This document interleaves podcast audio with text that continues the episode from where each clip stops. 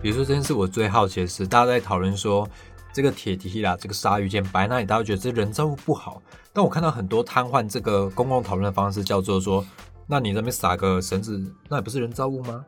啊，我用这个铁钉，这也不是人造物吗？那为什么绳子可以，铁钉可以，这个铁铁梯就不行？嗯，因为其实绳子是一个怎么讲啊？它并没有跟怎么讲土地结合在一起，它并不是一个植入式的建设，它就是披在上面而已。对，但是还是丑丑。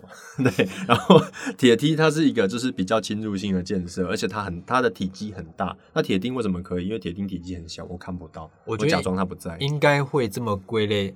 比如说这是鲨鱼剑好了，它算是人工化程度很高的一个人造物。是。那比如说像绳子或者是所谓铁钉，人工化虽然也有，可是它的程度并没有那么的高，没有那么明显。对。所以我觉得在大家还可以接受的程度之下，我们可以允许这些东西遗留在大自然里面。嗯。但是你今天架了一个很庞然大物，然后外观很像这个鲨鱼剑的铁梯在那边，大家真会觉得就很怪吧？对。大家就会觉得怪怪的。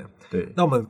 综合你刚才讲的，你刚刚是建议说，如果我们在大众化布线的布道，比如说像玉山啊，像来雪山，你觉得应该投入更多资源去改善它的安全硬体设施？没错。可是，在一些比较小众或者说所谓比较进阶一点、比较进阶高手路线的话，其实你觉得不需要投入那么多的资源？嗯，因为坦白说，人也不会像大众路线那么多。对。所以你觉得应该要划定特定的区域，比如说我有一个区域，然后再去对它进行等级上的分级。分级完之后，再针对这些区域再去投入资源，然后再去盘点我应该投入的能量。你的想法会是这样吗？没错，我想法其实就是这样，就是分区管理。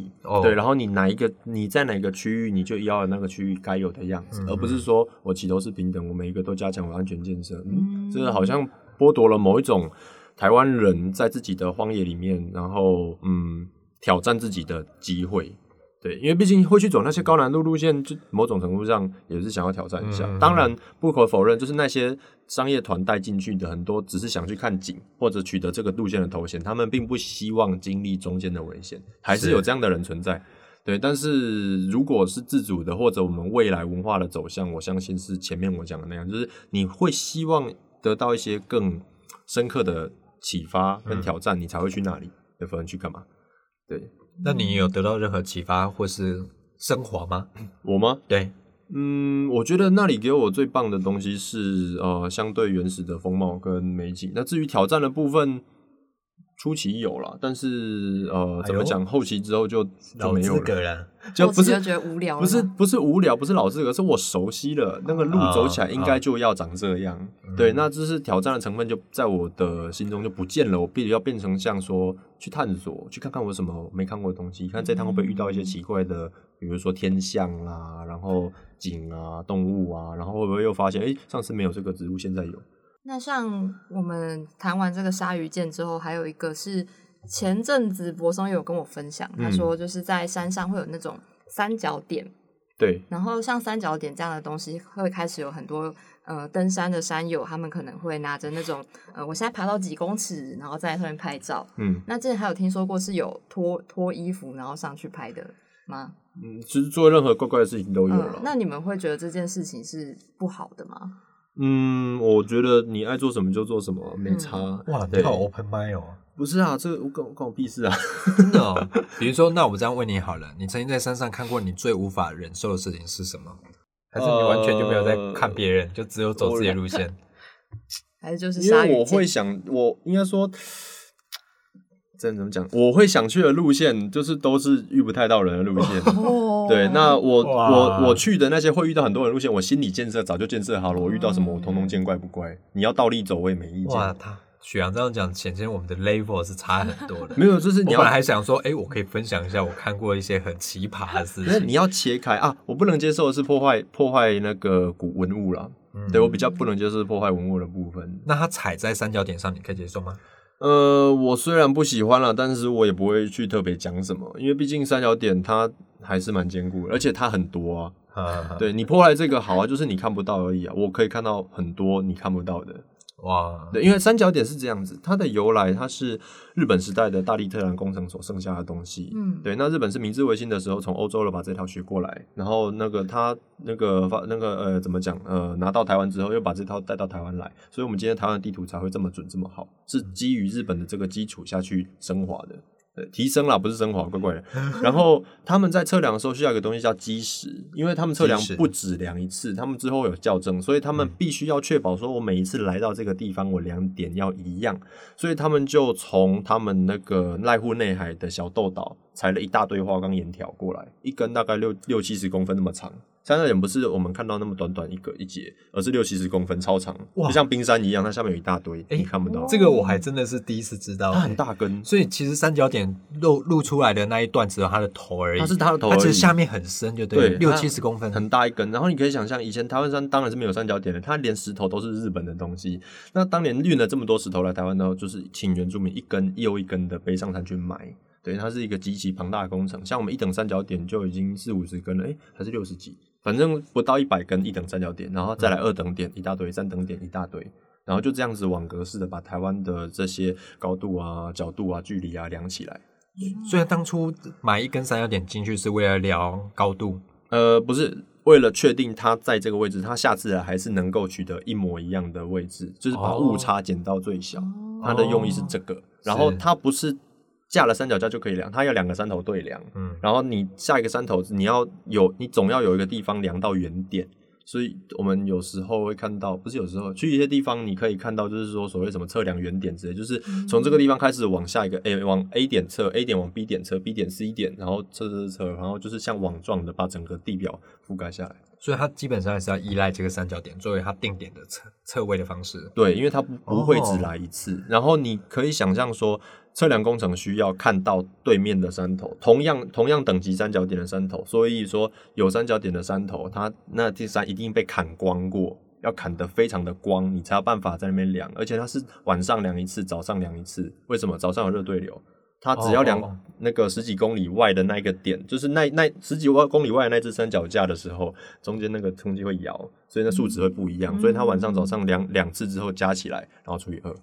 那现在我们还用得到三角点所留下的技术吗？用不到，因为我们有人造卫星。是，对，基本上当年测量数据全部都已经电子化，然后就是呃被地理资讯系统取代掉了。不过其实如果踩在点上，对我个人来说，我有点。无法接受，嗯嗯，但我觉得无法接受不是说什么有碍观瞻啊，或是没有公共美德，我会觉得那是要做文化资产，对，因为它毕竟埋进去的时候，距离现在也有一段时间了。如果依照文字法规定，五十年以上都要进行文字普普查的话，我相信很多三角点都是符合资格的。那其实他们是可以列入文化资产法定文字的项目之一。对，那你今天踩在上面，对我来说那叫做破坏文物诶。其实你要从你怎么看呢？如果你从原住民的角度来看，这个叫殖民的痕迹哦。对，那它是文物，它也是文物。对，那所以我对它的情感是，如果我看你踩，或者你看你对它干一些乱七八糟的事情，我会心痛。对，但是如果你真的把它弄到整根不见了，或毁掉了，我还是心痛。我会跟你讲不要这样。那你硬要的话，那我也只能放你去，因为因为很多。对，而且很多是人到不了，而且他说现代人很难抵达的地方。对，就是，呃，你就是怎么讲，不听劝，那你就是那个害大家没得轻松看的那个罪人。那对我来说，我就是少一根，对，很可惜，没错。但是我没有办法二十四小时守护在那边阻止你，我还有其他更重要的事情要去做。对，所以就是。你要记得，你是在破坏你，就是呃朋友们或者未来子孙轻松看到这个历史遗迹的机会。嗯，但我觉得那些去跟三角点拍照的人啊，他们会不会是不知道这个东西的意义是什么？绝大多数人都不知道。嗯，对。然后其实三角点本来是没有任何的尊敬的意味在，因为它就是一个测量工具而已。哦，你怎么会有一个崇拜测量工具的错觉？所以它是后来被神格化，它是后来才被神格化，在最早大概民国。五十几年，台湾登山开始复兴的时候，因为战后嘛，打仗谁要爬山？没有。那战后慢慢复兴。那在大概五十到六十几这中间这几年，你所看到的老的那种泛黄的登顶照，通通都是踩着三角点拍照的。因为那是有一种那时候就是人定胜天的年代嘛，是对，那人定胜天，三角点插在山的最顶端，我看到它就代表我到了山顶，我征服没有错，对，所以就是它就可以对我内心来说是一个山的代表，那我就征服它了。哦，所以那个年代所有人都是踩着三角点拍照，那你要去 那个打你爷爷吗？所以算是现在踩三角点拍的算是一种复古致敬之风了。啊呀，你可以这样讲啊，但是以前的人他并没有像我们现在有这么多的刺激去做那些创意化的。就是行动，对，所以他就顶多就这样踩着而已，对，也不会在上面什么单脚那个经济独立啊，或者单或者或者干一些什么奇怪的事情，通通都不会。嗯，对，那就是以前是这样，那后来慢慢的、慢慢的出现神格化，是因为我们的我们对待大自然的观点也在转变，我们挪呃把三角点神格化的人是挪用了以前三角点代表山顶，所以进而可以代表整座山的这个想法，然后进而让他在心中认为说那。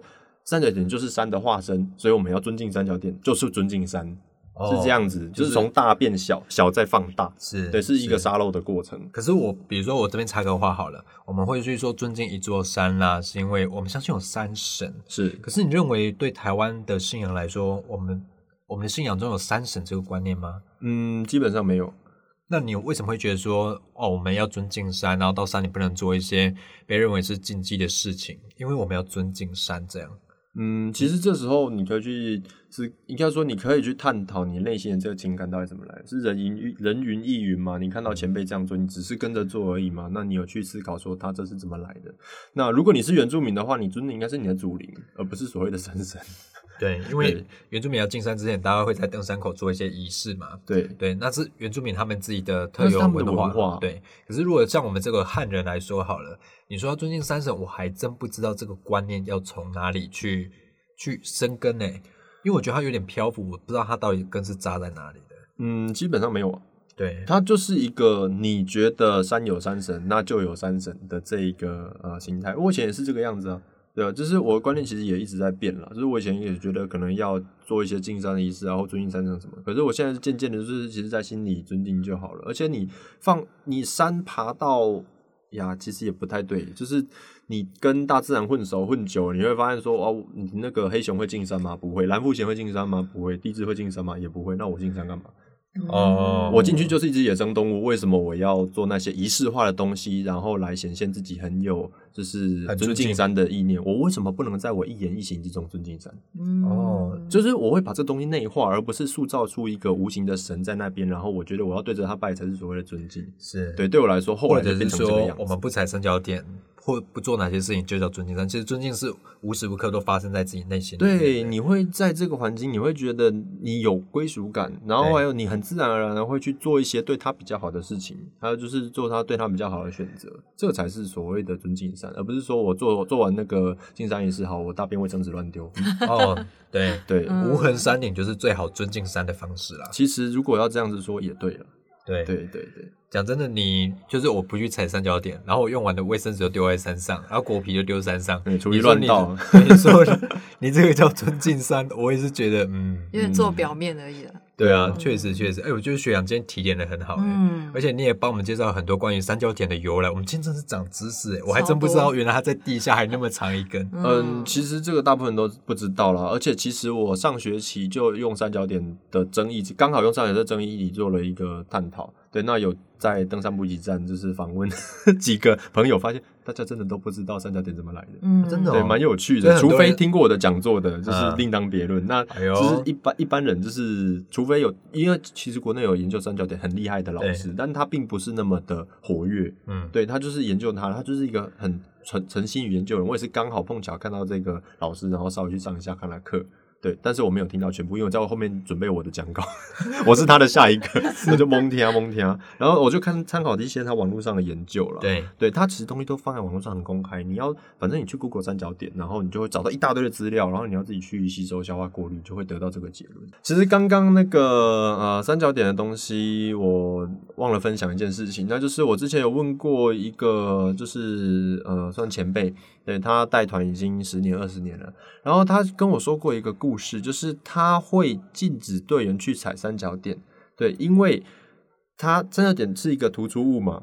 那如果你去做一些搞怪的行为，那你受伤了怎么办？脚扭到或者你跌倒擦伤什么的，那我下山又很远很麻烦。哦，那我干脆就是叫你不要去。那不要去的时候，我叫你不要去，你就会很坚强要去。但是我跟你说，那个有神，你如果去碰它，对它不敬，会下大雨，然后会怎么样怎么样，会不顺，那你心里就会突然觉得说，哎，好像还是不要好了。那个向导都这么讲了。哎，这个厉害哎。对，就是我发现这件事情很可能就是呃，它可能是原因之一啦，就造成三角点今天有一派的人就是说对他特别尊敬，还有神格化的一个原因之一，就是像。呃，当年过去的向导为了怕那个队员乱搞。然后发生危险，对，然后所捏造出来的一个善意的谎言，到最后变成真的了。哇，对，也有可能乡野传说这样。对，喂，但我觉得这个故事的背后其实是非常出于务实的需求，是是务实的需求。因为你看你在三千公尺以上的地方，然后因为玩三角点脚去扭伤，我告诉你下山怎么下，嗯，而且你根本是给整队给添麻烦。对，那向导说啊，讲也讲不听啊，你们之前就是这样，工每天我就把它神格化。对，他说，哎呦，你。踩的是三角点，等下就会下大雨。对，下大雨之后，你没办法享受这一趟三月之美啊。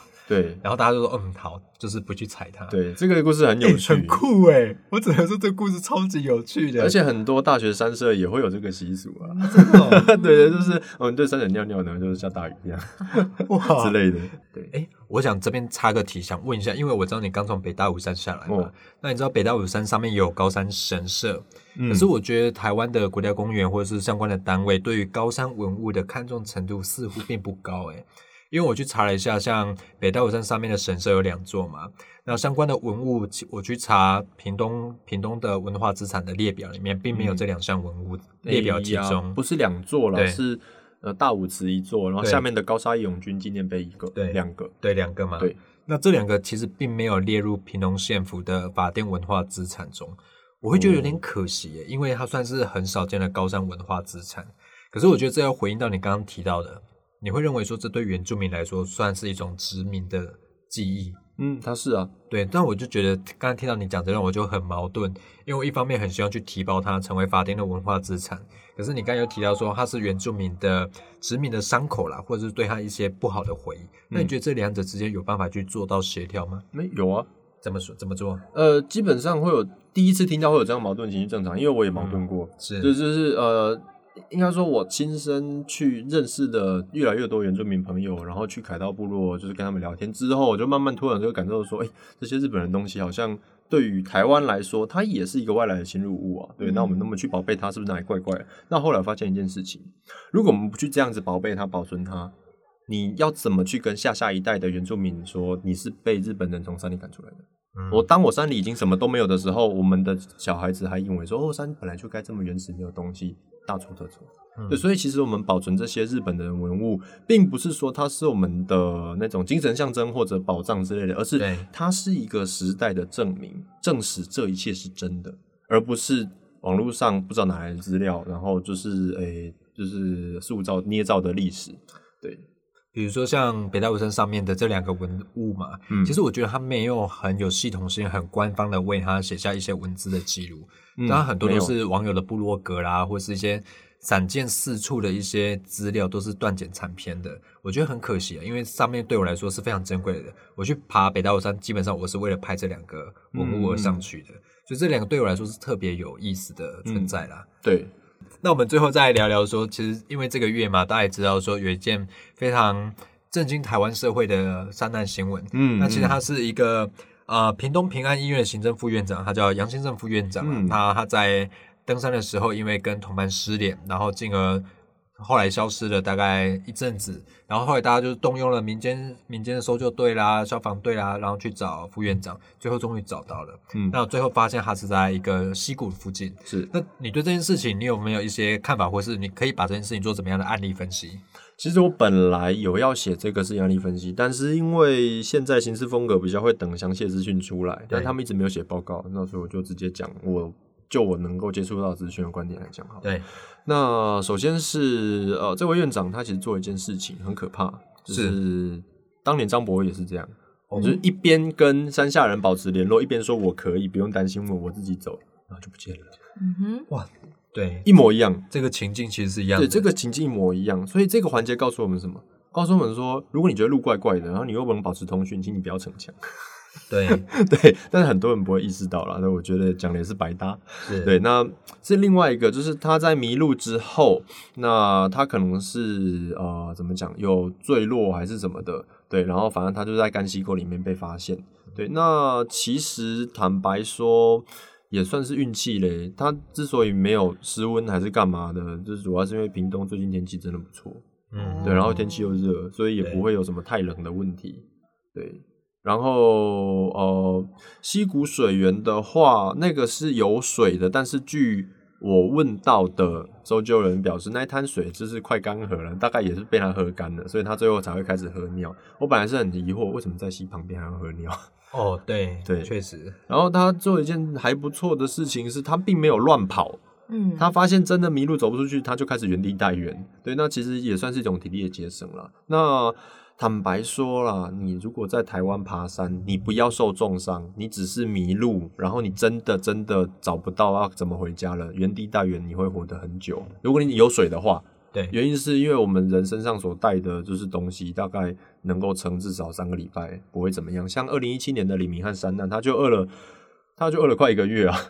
他总计失联了三十五天嘛？对啊，对。然后就是这三十五天里面，他有坠落嘛，然后吃东西吃完了，可能又再多饿一个礼拜、两个礼拜，然后还是这样子好端端的出来，而不是好端端的，就是骨瘦骨瘦如柴的出来。对对，那其实人是很耐饿的东西，然后我们平常本来就吃太多了。对，那就是看我们身身材的样子决定我们能撑多久。像我可能带援三个三十五天，你可能只能带援二十天之类的。对，我不会带远啊，我会非常注意 注意保护自己，然后，因为在那个杨医师的新闻出来之后啊，之前雪阳在名人堂有一篇文章，嗯，叫做。为什么他们能活着回来？给出入山林的你，那时候又登上我们的那个浏览排行榜，就是开始很多人又来看这篇文章。对，那可不可以在这个时间点再跟大家介绍一下，到底这个遇到山难的时候可以怎么应变？遇到山难的时候怎么应变？其实要看遇到什么山难呢？有的是不能应变，对，因为其实像意外或者受伤这一种或坠崖这种就没有办法应变了嘛。那如果你真的是迷途的话，那原则其实都一样。首先你要先注意。就是呃保暖，嗯，对，应该说你先确定你迷途了，你真的你真的知道，应该说你意识到你迷途之后，你该做什么事情。首先是保暖，对，你不可以让自己处在会湿掉的状态下，对，所以你最好有一些雨衣啦或者天幕之类的东西，对你才不会因为天气一个变化，然后就冷死在山上。冷死这件事情比没水喝、比没东西吃还来得快太多了。它只要大概室温三个小时，你就可以拜拜。对对，然后再来一个就是呃，你怎么讲啊？就是你就不要再移动了，对你就是在原地待原地等待就好了。那你真的真的受不了没水喝要找水，那你怎么办？你试着往山上移，你试着往山顶山顶移动好了。山顶。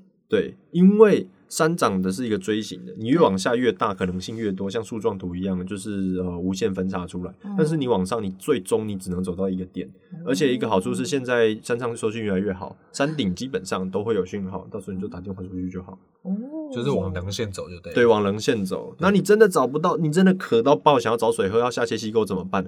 拜托拜托，要你要沿路。一直折树枝，或者反正弄出一些你看得到怎么回来的痕迹，然后到溪边，对，然后再折回来。因为台湾的溪沟，老实说，你很常会遇到那种峡谷地形，或者不小心下不去，那或者你下去了，但是你上不来的地方，那上不来下上不来，你要沿着溪走，那你更容易出事，因为你那个落差可能很大，然后湿滑跌倒敲到头拜拜。其实这案例非常非常的多，很多我们的怎么讲失踪案例之所以会呃。挂掉的原因都是被困在溪沟里面，对，很多就是很多很多啦。确实，哎，嗯，真的以过去几个大源的案例来说，最后发现他都是困在溪沟那边。对，那你过去文章也提到说，其实台湾的登山路线有非常多条是非常热门的路线。对，坦白说就是人来人往那一种啊，就在路上，人家说哦，年轻人加油，快到了，快到，再转个弯就到喽，常会遇到这些非常热情的山友啦。所以，就算你已经。比如说失去联系，比如说你迷路好了，你尽量还是不要脱离原始步的，就是大众步道啦。嗯，但是我刚刚讲前提，我讲呃，我有强调过嘛，就是你确定你迷路之后再做我刚说的那些事情。那当你发现路怪怪的时候，你要怎么回到原始步道？那其实这时候你就，如果你学会用手机 GPS 在上山，基本上这件事情可以完全避免。对，因为你有 GPS，就算你。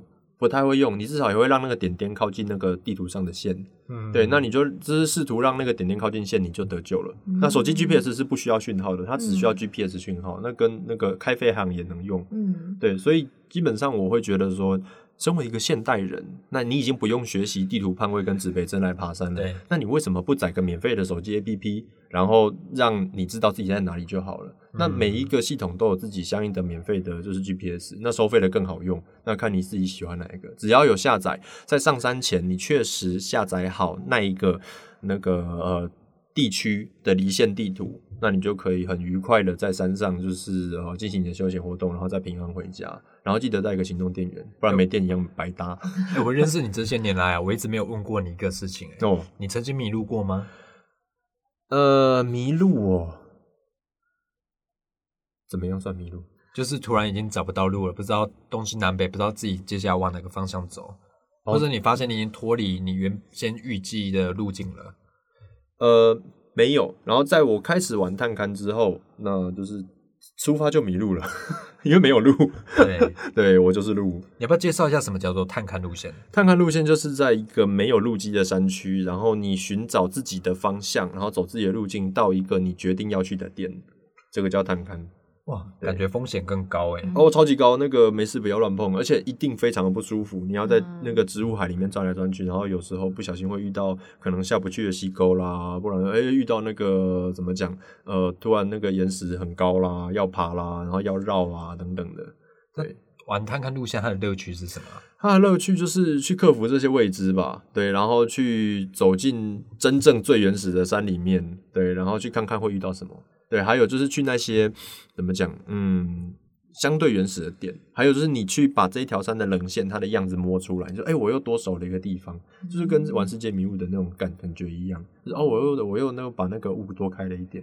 不过我觉得我们还是在跟听友呼吁一下，然后要玩探勘路线，应该是像雪阳这种等级的，然后哦没有了，我们这种就是初心者啦，登山新鲜手啦，哈，我们还是先走大众步道，然后再慢慢的，也许你可以进阶，慢慢挑战一些需要长天数的啊，比较困难，需要耗费高体力的一些路线啊。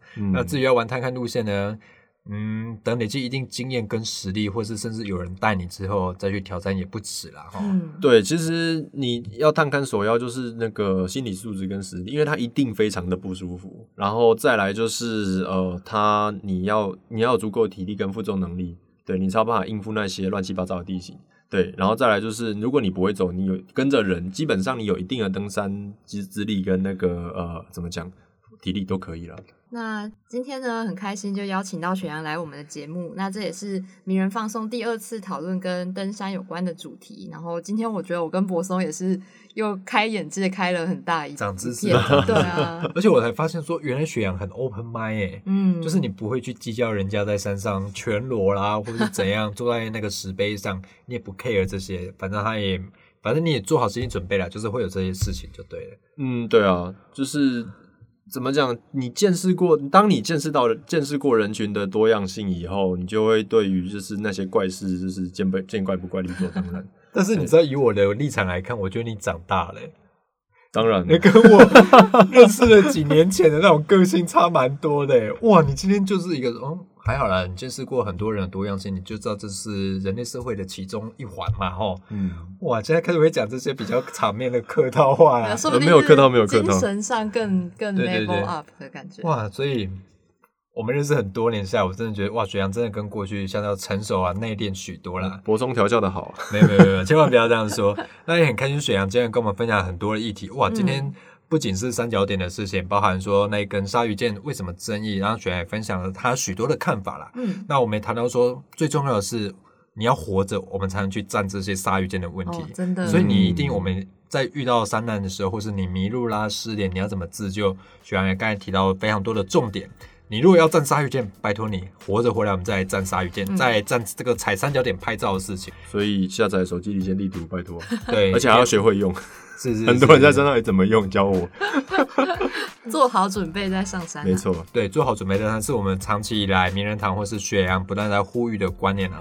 做好万全的准备，你才能安全平安的回家。没错。那最后我们再次感谢雪阳来参加名人放送，希望我们还是有机会找到雪阳，再次来二刷，再来三刷。我相信雪阳在山上有非常多的故事可以跟大家分享了哈。嗯，我们要把雪阳的那个抢下来。嗯，好不好？没问题，没问题。是，感谢博松，再次感谢雪阳。最后我是博松，我是新慧，我是雪阳，拜拜，拜拜。